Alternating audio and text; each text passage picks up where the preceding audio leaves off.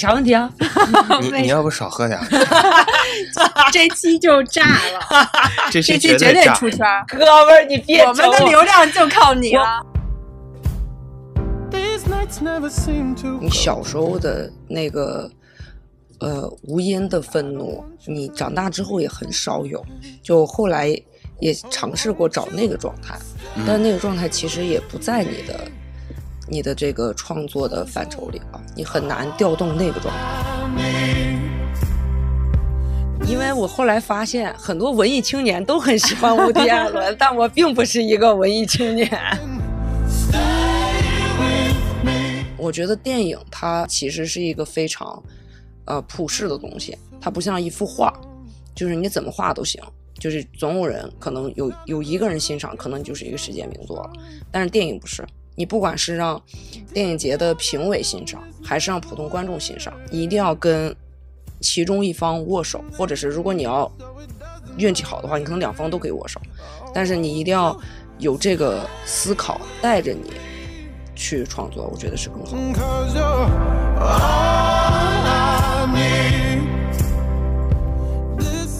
啊，是的，呃呃，这期我别说是的，你好好说。你来结尾，你那么牛逼，来，问完了，对，基本上问完我都没说够呢，你啊那你问题准备太少了，你想说点啥？你可以随便说，我可以现场给你抛问题。很可怕。两个抛给我两个爱型主持人在采访一个异型的嘉宾，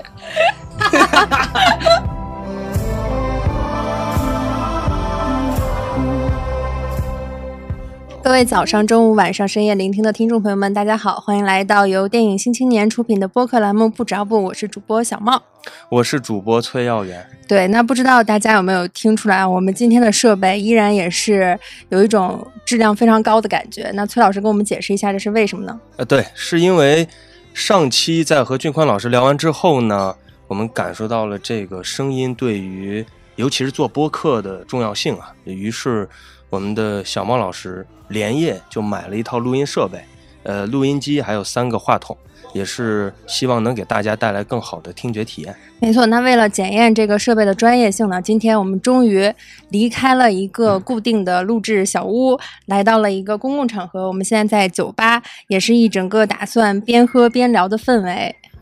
呃，选择在酒吧还有另外一个原因哈，就是跟我们今天所邀请的嘉宾有关。我们今天邀请的嘉宾也是我的大学同学，比较爱喝酒。那就让我们掌声有请青年导演王运璇。大家好，我是王云璇，我是一个青年导演，我现在在北京工作和居住。那 好我们放松一点啊。我想问一下，来北京多久了？来北京两年，一年半。啊、那也不算太久。对，对北京有什么感觉吗？北京特别好，酒吧多，酒吧现在很少去酒吧了，就是跟朋友一起会去，然后平常就在家喝了，每天想在家喝到几点？喝到三四点吧。嗯，嗯，你是一年半之前毕业之后来的北京是吗？对，二一年年中毕业的吧，然后在美国又待了半年，然后年底差不多年底吧，十月份左右回的国。嗯，对他去美国，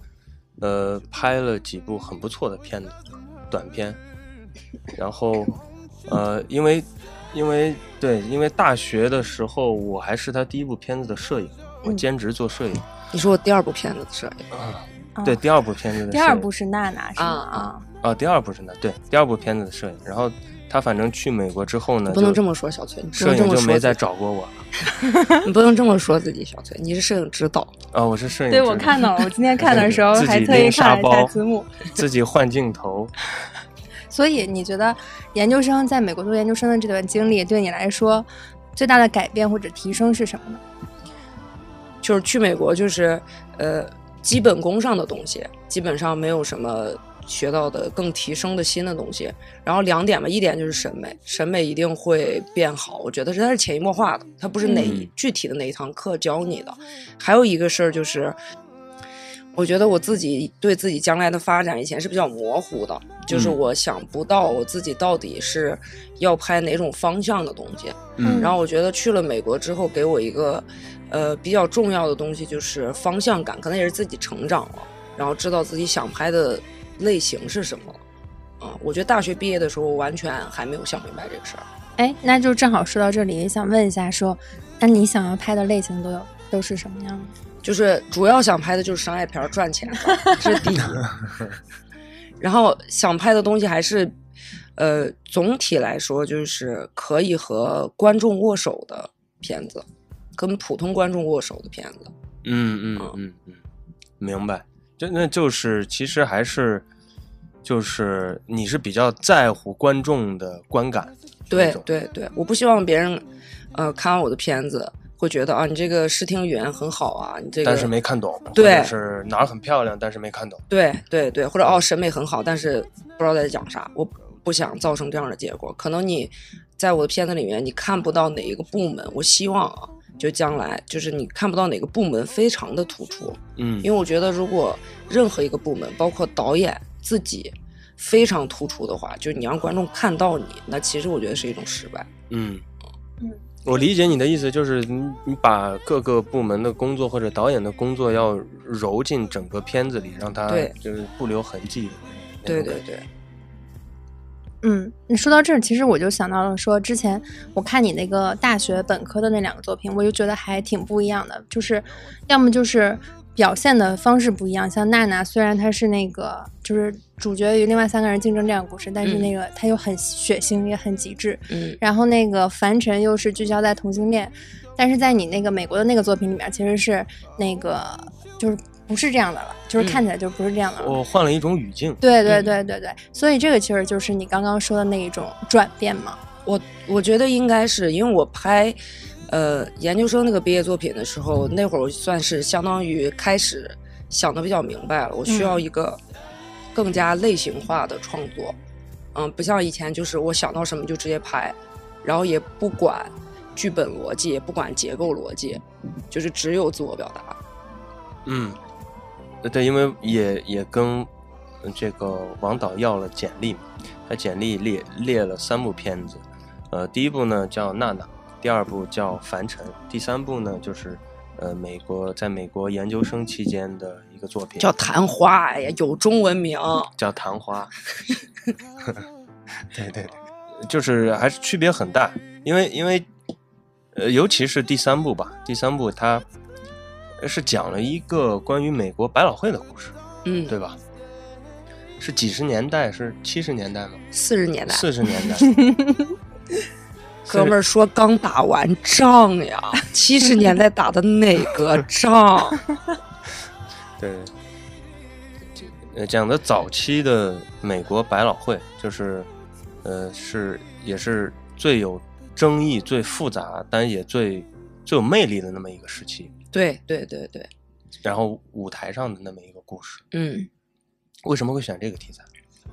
呃，我选这个题材本来的原因就是因为我最喜欢的一个电影叫《鸟人》，然后但它是现代的一个戏哈，然后它讲了一个。呃，戏中戏的一个这个结构，其实很多片子都有这种戏中戏的结构。然后我就是很想做一个戏中戏的结构，然后在你本身已经是啊、这个虚构的这个电影世界里边，还有一个虚构的戏剧世界，然后这个戏剧世界的一些信息内容会返回到你的这个虚构的电影世界里面，然后就是相当于在戏剧角色说的话，其实在替你电影角色说话，然后我就觉得哦这个、这个氛围，哎，对对对对对，这种讲述故事的方式我很喜欢。那大学那两部短片的故事的创作原点是什么呢？呃，先说大三那个吧，大三那个娜娜是吧哎，呃，大三是凡尘，凡尘的创作原点是因为，就是我小时候是一个比较恐同的人，其实，嗯很小的时候，然后完了之后，我一个非常好的朋友，然后他有一天告诉我他是同性恋，他不是喜欢我，他是喜欢他当时的同学，然后我就非常不能接受，因为他小时候谈了很多男朋友，嗯然然后那个时候我是完全不能接受，我说你为什么突然之间变成了同性恋？我觉得你你是迷茫了，就是这不是真实的你。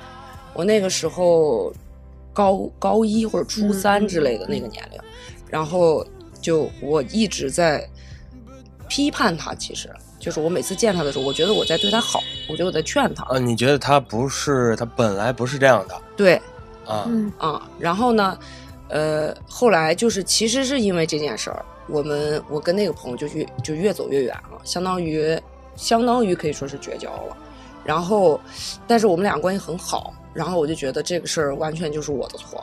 嗯就是因为当年的我非常不懂事儿嘛。嗯然后后来就是很奇怪，可能人有一个代偿心理，也不是故意的，但是我呃往后人生中会有很多不管是男生还是女生的同性恋群体会在我的生命中出现，然后他们都是我非常非常非常好的朋友，然后我就想到当年我自己的那个行为，然后我就想拍一个这样的片子，从啊、从可能比较传统的角度去理解同性恋，因为他是从嗯妈妈的角度在讲嗯嘛。然后我想，就是其实拍那个片子，相当于，呃，在跟自己和解，嗯，这样啊。所以，其实我看那个片子的时候，我我被很多留白给惊艳到了，就是嗯很多留白都是我没有想象到的，包括结尾他其实没有说出来这个嗯他到底是什么样的一个身份。嗯这个留白当时是有一些什么样的考虑吗？没有丝毫考虑，我替他就是觉得牛逼，确实呈现出来确实很牛逼。对，因为有时候他是这样，就是留白啊，或者是什么，你在剪辑线上呢，你一开始可能不是那么想，你在试啊，反正还是怎么着，突然觉得哎这样，不，那是你，我想好了，人家是有想法的。啊我有我想好了，就是是提前想好的。就我觉得那个留白是觉得这个故事已经讲了这么久了，这个妈妈，如果我们跟着这个妈妈一起走了这段旅程，你就知道这个妈妈实际已经知道真相了，她儿子已经不用说了。然后所以说这件事儿就是这个母亲怎么跟自己产生和解，我觉得就是啊、呃我怎么去接受我儿子这个身份，他说不说都无所谓了，其实。就是他嗯自己要走出这一层，我觉得是这个原因，所以我觉得他儿子没必要再亲口再说一遍啊。他像其实像像他这种啊，是从跟自己成长经历，或者是呃跟自己相关，就是他是你比如说前这前两部凡尘，或者是这个娜娜，都是挺其实挺挺作者，嗯因为跟嗯他自己是关联非常大。嗯，嗯那我们再再接着说一下那个娜娜。啊，娜娜是这样的，呃，我我中间不是刚才讲了，就是我不是留了一年才去的美国嗯嘛。其实我第一年其实也申了，大四的时候，然后完了之后进到了那个纽约大学的候补名单里面。嗯然后当时听说纽约大学只收三个人，呃，两个人，两个中国人，只收两个中国人。然后，但是我在还没收到任何的消息的时候，然后有我朋友的朋友，很就是一个很厉害的一个人，像从业很多年了，有很多很好的那个简历的人，他进入到那个学校。然后我觉得当时的我还是一个小孩嘛，我就觉得很不服气。我就觉得是因为啊、你比我经验多，你比我呃人脉好或者资源好，然后所以说这个机会就只能给到你嘛。然后就是我觉得是一个比较黑暗面的，不公平，对你也不能说不公平吧，我觉得这是属于自己的一个黑暗面。嗯因为你要承认，肯定有人比你优秀。我觉得小时候的自己是比较自负的，就是长大之后慢慢慢慢就哎知道是自己是个啥样了。但是当年的自己是比较自负的，然后我就会觉得这个事儿不公平，然后所以才会排除啊、娜娜这个片子，就完全是因为那段时间非常非常的焦虑，然后我还在候补名单里，我不知道我到底可不可以进，他还在一个悬而未决的状态。就是他各种各样的这个潜，你说潜意识也好，或者是他焦虑睡不着，你在在脑子脑子里在想的这些事儿，其实会潜移默化的影响他选择题材的方向。我嗯自己也、也会这样，对对对对。这个这个，而且是后知后觉的。嗯，我记得当时娜娜那个表演第一场戏，那其实就是我做的梦，嗯，然后我就觉得，对，就是没有那么那么多啊，但就是反正就是有这个开枪射杀的这个情节，嗯，然后我就觉得我醒了之后，我觉得哇，我自己很黑暗的一面，你知道吗？然后我就觉得我需要把这个黑暗面这个东西，现在是我很想表达出来的，因为我现在很愤怒，其实有一种无无能的愤怒，你知道吗？然后你就会想有一个可能暴力的手段解决，在一个虚虚幻的虚构的一个故事里，我觉得反正就是大学这两部片子，其实拍的。目的现在回想起来，聊到这儿，我感觉可能都是在解决自己的问题，就是所以说更偏向于自我表达。嗯，是是，其实他其实说白了就是，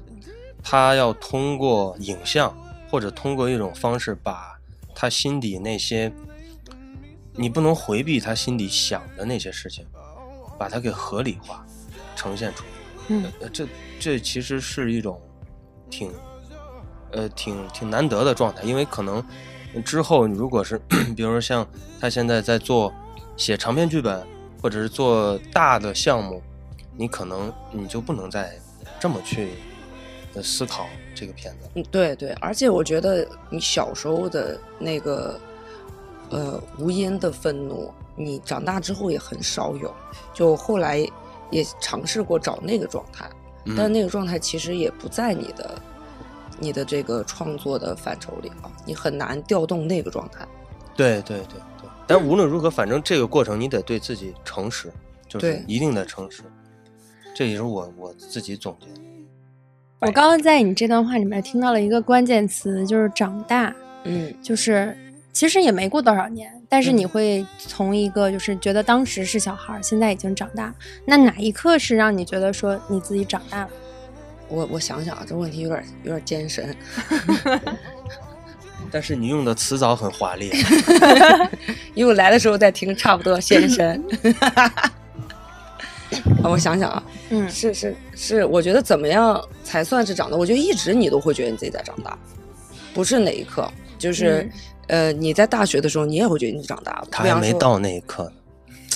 到了好多次了，因为其实很少有人，我就是起码跟别人聊天的时候，很少有人会用小孩来形容自己大学的那个阶段。嗯，就是在我在听你刚刚讲那一刻，仿佛就是有那么一瞬间，你觉得你自己从小孩变成了一个大人。啊，我明白，我明白。嗯，我说实话，我觉得我现在都是个小孩。我想，我我我要我我聊这事儿，就是因为我跟好多朋友。讲啊，就我说我遭遇过很多挫折呀、困难呀，别人都说我没有遭遇任何挫折和困难，因为我这个人没有完成我的成长。如果我是一个片子的主角，我现在的弧光就是还离得很远。对，就是我的成长现在其实没有完成。那个片子的弧光，用俊宽的话说，在那个声音线上，你得放大才能看见那个波形。对对对，那个波形非常非常少。我感觉我确实是我自己觉得还是成长比较慢，现在还是一个。我现在也觉得是个小孩儿，只是说那个时候是更更更小孩儿。现在就是会让自己在一些比较严肃的或者比较正式的场合下装成一个大人。我经常会有这样的感觉。那其实你像你刚刚最开始我们问到说你想要拍什么类型的片子，你就已经是在说是呃商业片了，就想要跟观众握手嘛。嗯，其实这个其实就离刚刚说的自我表达是有一定距离的。嗯，那这个转变是在什么时候呢？这个就是我觉得留学这三年，然后完了之后回国之后又了解一些国内的市场，然后完了之后有更加的你年龄大了更加了解自己，然后你发现你自己更喜欢的类型是什么，然后以前是没有很确定的类型，我感觉我什么电影都喜欢，嗯，然后慢慢了解了自己喜欢的东西，然后完了之后慢慢了解到你更想要的是什么东西，我觉得这个很重要，就是。呃，你想要的是奖杯还是掌声？说一个很粗俗的话，嗯嗯。然后，当你明白过来，你更想要的是掌声的时候，那你就需要往这个方向做更大的努力。这个，然后还有一点就是，在我创作的这个过程中，我发现，就是因为我今年写了无数稿剧本，写长篇的这个时候，然后也，然后就是也改过很多遍，然后我就发现。你在不停的往后推进的时候，你的自我表达总会存在于你的这个片子里，即使他一开始跟你没关系，但是如果是他这个东西是你自己写的，他一定会有，对他肯定会有自我表达。我是感觉就是，如果你想做一个呃类型片，这么说，就是我文艺片就不讲，就是说类型片，那你一开始拿到一个，你比方说你的制片人给了你一个命题，然后你去做这个命题，然后一开始可能他跟你的生活没有任何关系。然后你用你的创作激情啊，然后你的创作的你的基本功啊，乱七八糟，然后去做这个日复一日的做这个创作，然后你会发现这个东西慢慢慢慢慢慢的，它就变成你的了，你的自我表达就出现了，就是而不是就是我现在不喜欢的一点就是，我觉得我大学跟现在的成长，你比方聊成长，就那个时候的我是更倾向于我只要有自我表达了，我就可以拍了。嗯然后我没有考虑到这个东西别人喜不喜欢，然后完了之后别人看不看得懂，就完全没考虑。然后，那我觉得电影它其实是一个非常呃普世的东西，它不像一幅画，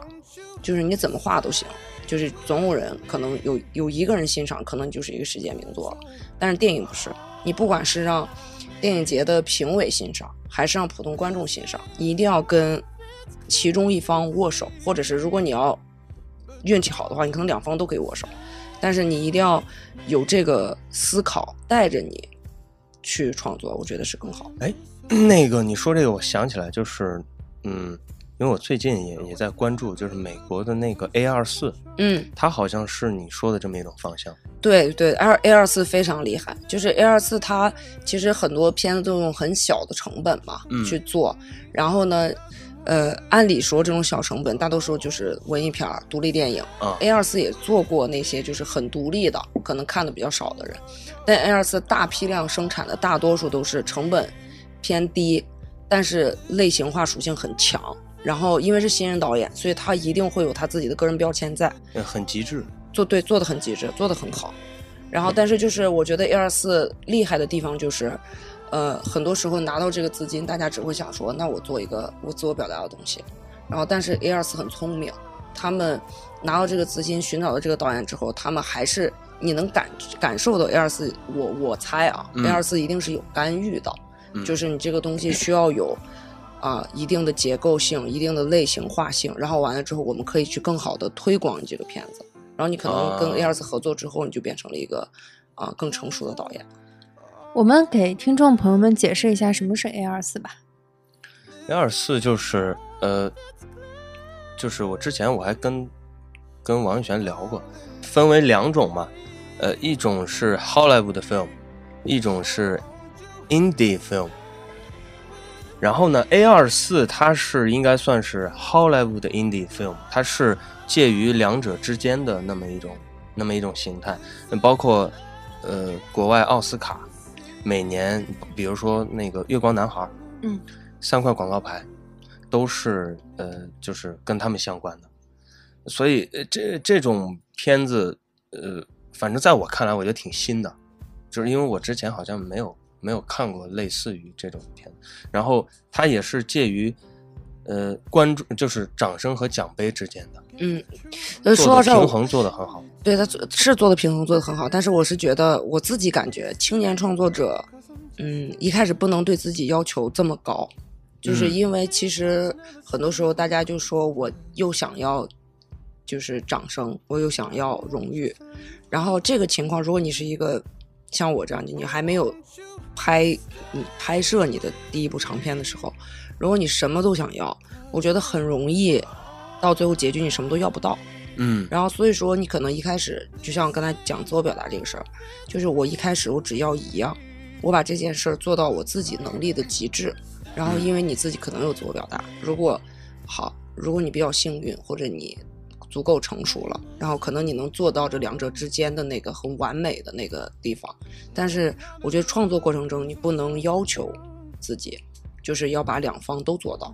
嗯这样会给自己自己一个枷锁，我觉得。嗯，就跟其实跟故事是一个逻辑啊，就是你要说到最后做到一个完美的平衡，那可能是故事的结尾，你达到了这么一个呃一个程度。那么第一幕呢，你肯定是跟结尾的那个结果你是预料不到的，对对对。对吧？是这个意思。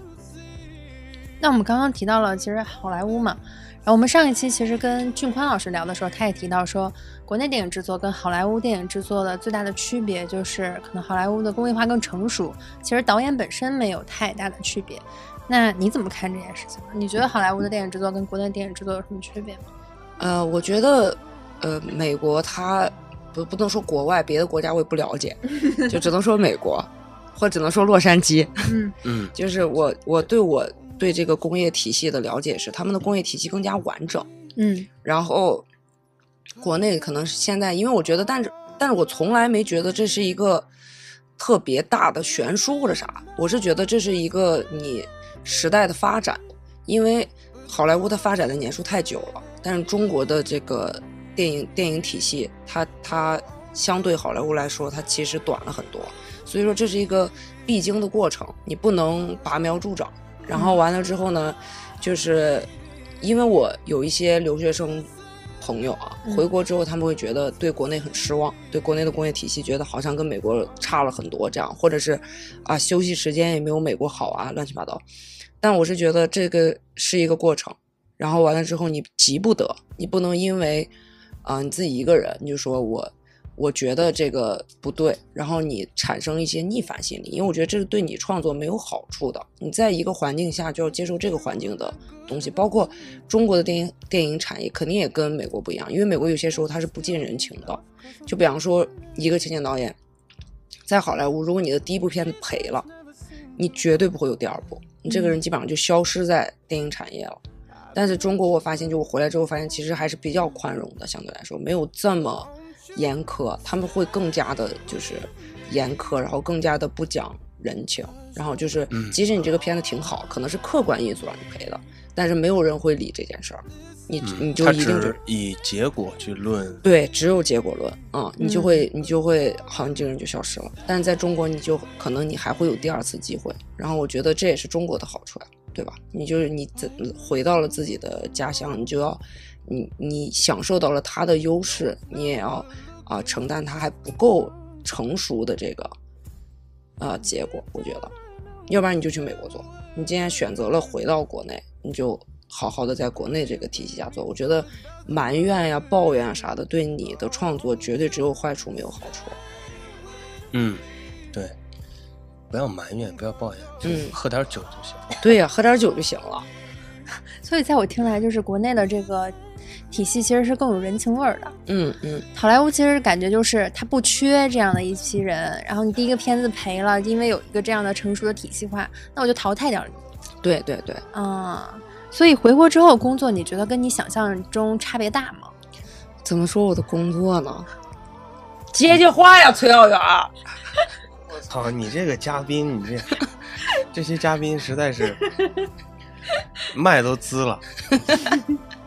呃，他就是就是这个呃，你比如青年导演的工作，其实无非是写剧本，嗯呃，但你写剧本说的有点局限，推动剧本。嗯就是呃自己的本子也好，或者是怎么样，把这个呃从孵化到成熟，就我说剧本啊，它这个过程可能是比如说一到两年，两到三年，嗯那这两到三年他的工作就是这个事儿，他可能嗯，就他的工作他跟平时比如说每天上班的还不太一样，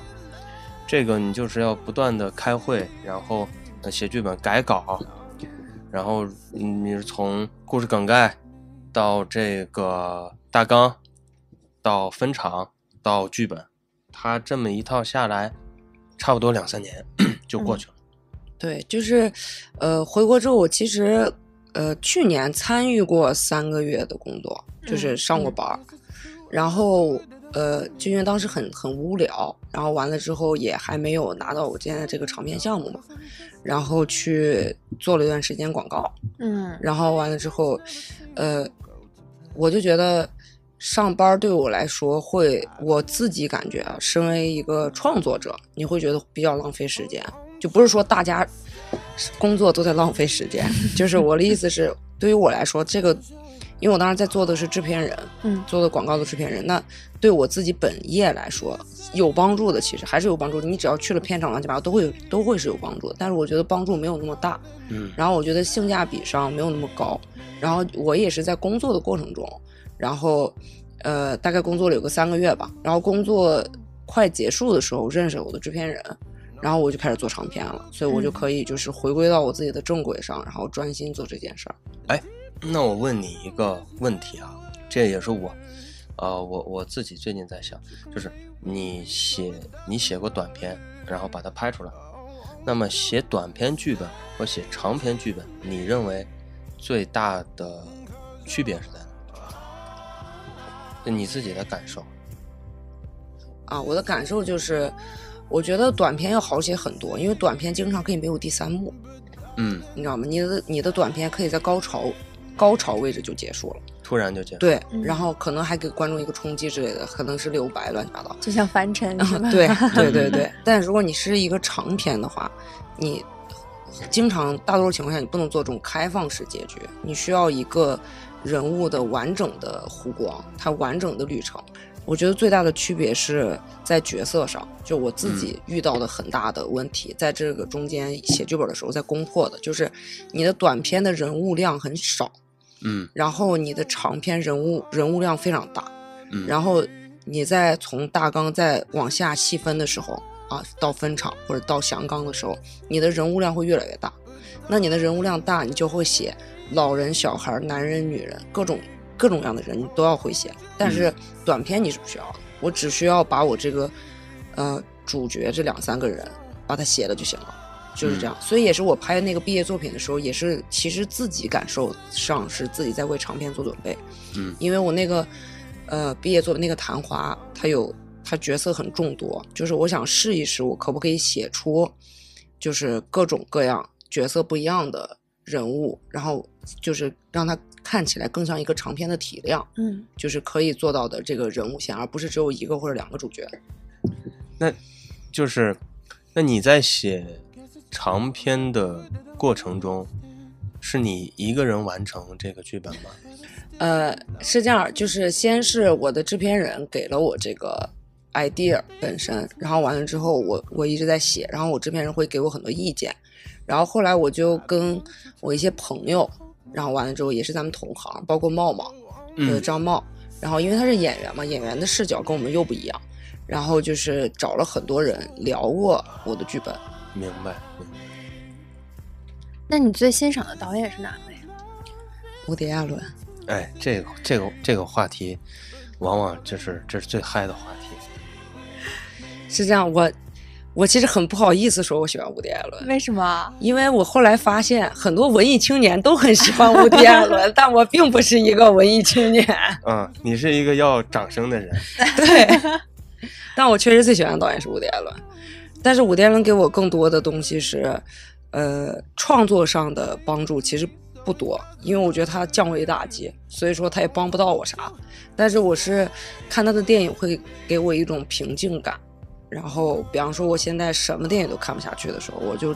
我就只能看伍迪·艾伦。平静感，其实他的片子挺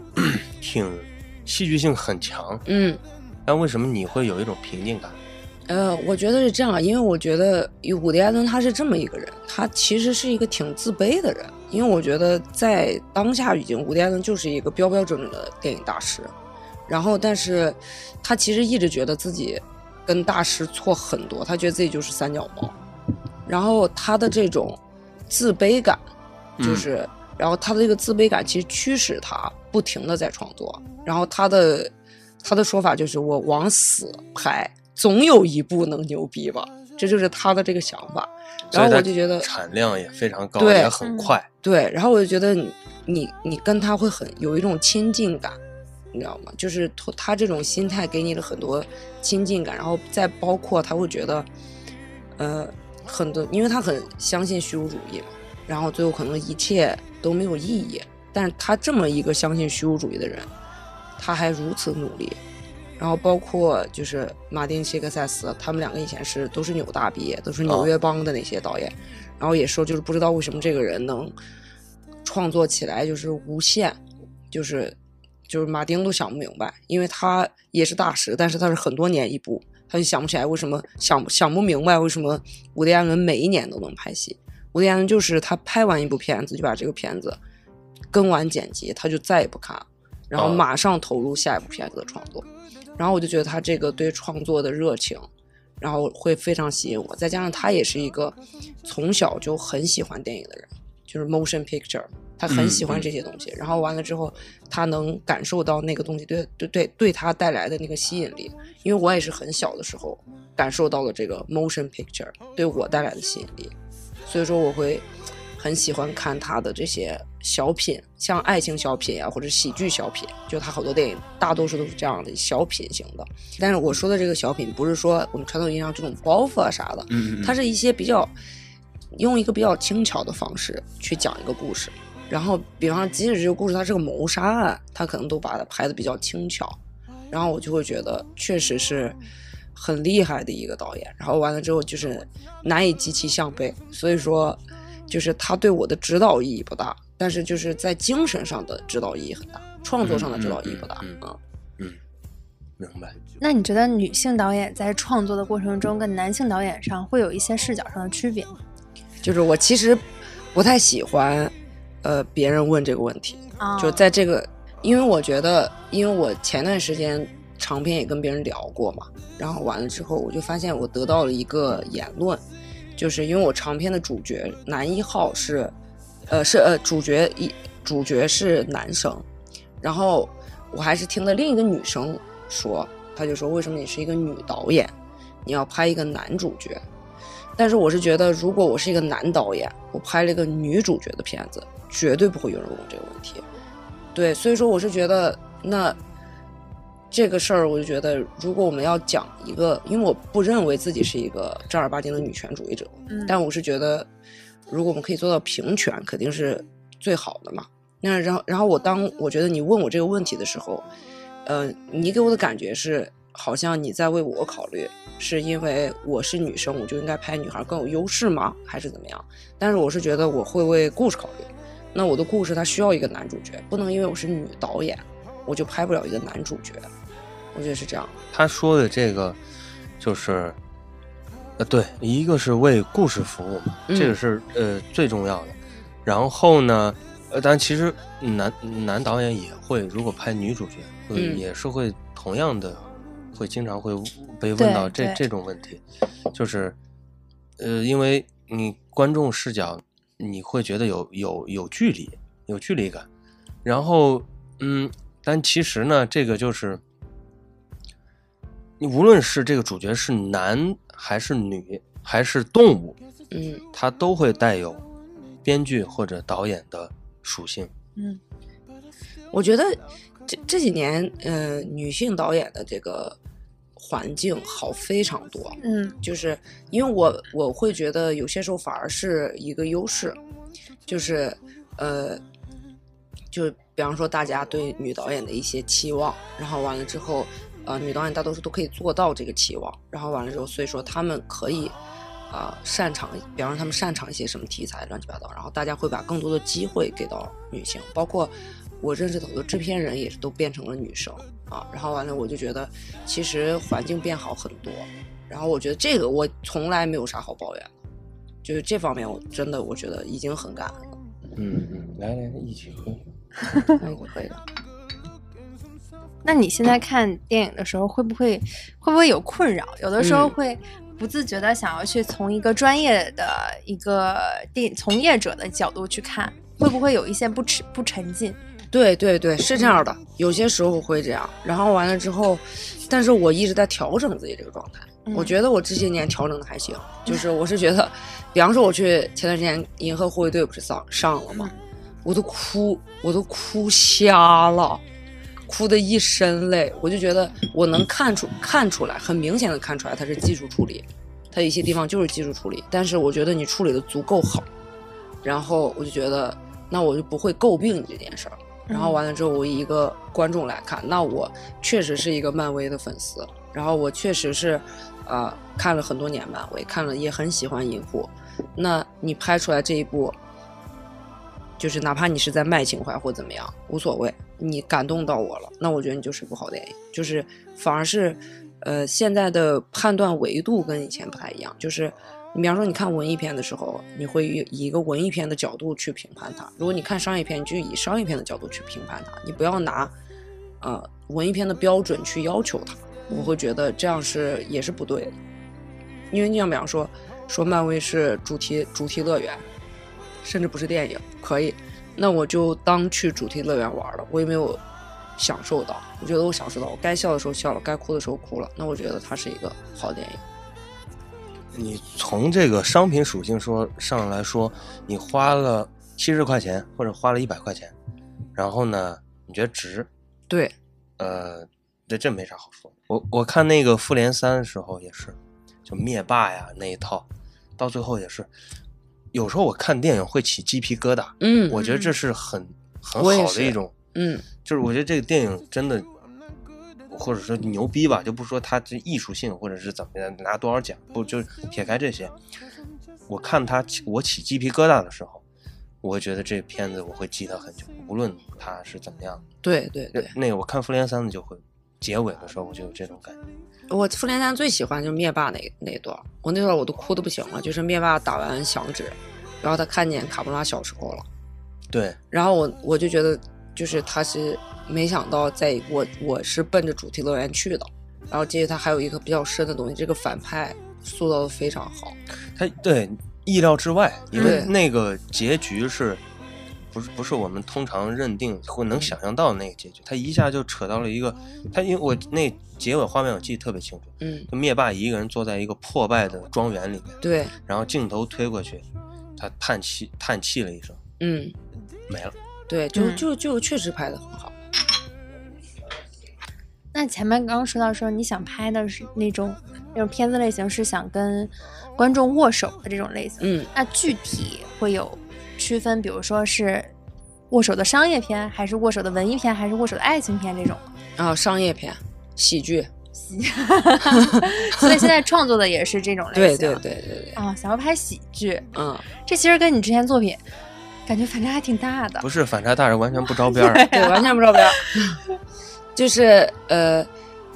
我我其实本来毕业作品要拍一个喜剧的，啊然后完了之后，我写的第一部正儿八经好好写的那个长篇剧本也是一个喜剧片，嗯然后完了，但是在美国写了，然后所以说那个片子也就是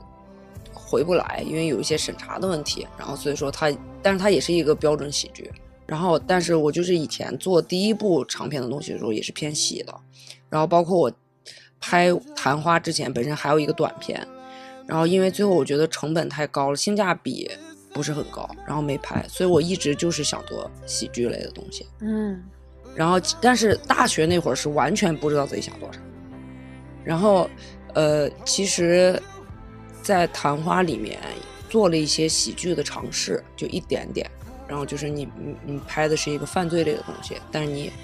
就是忍不住往里面放了喜剧的东西，啊，然后完了之后说，所以说就是可能我往喜剧上做也是我比较轻松的方向。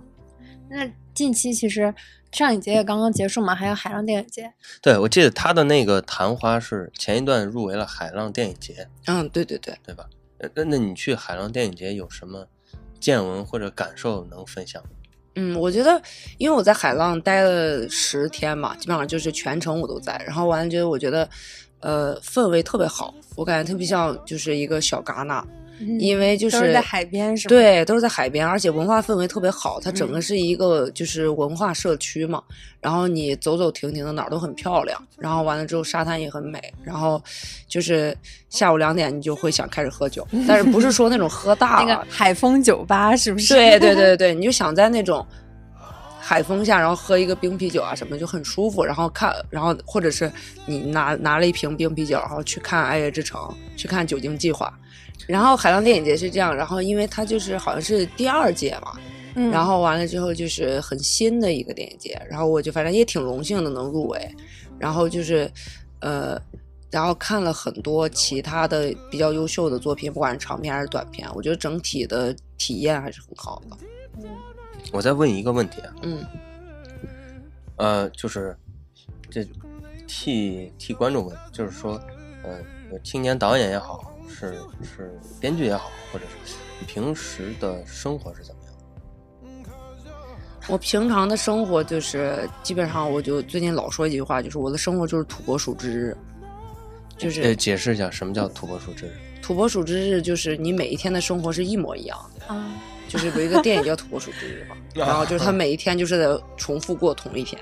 就基本上这样。我基本上每天就是起床了，去楼下的咖啡厅写剧本，然后写完剧本，然后回家喝酒，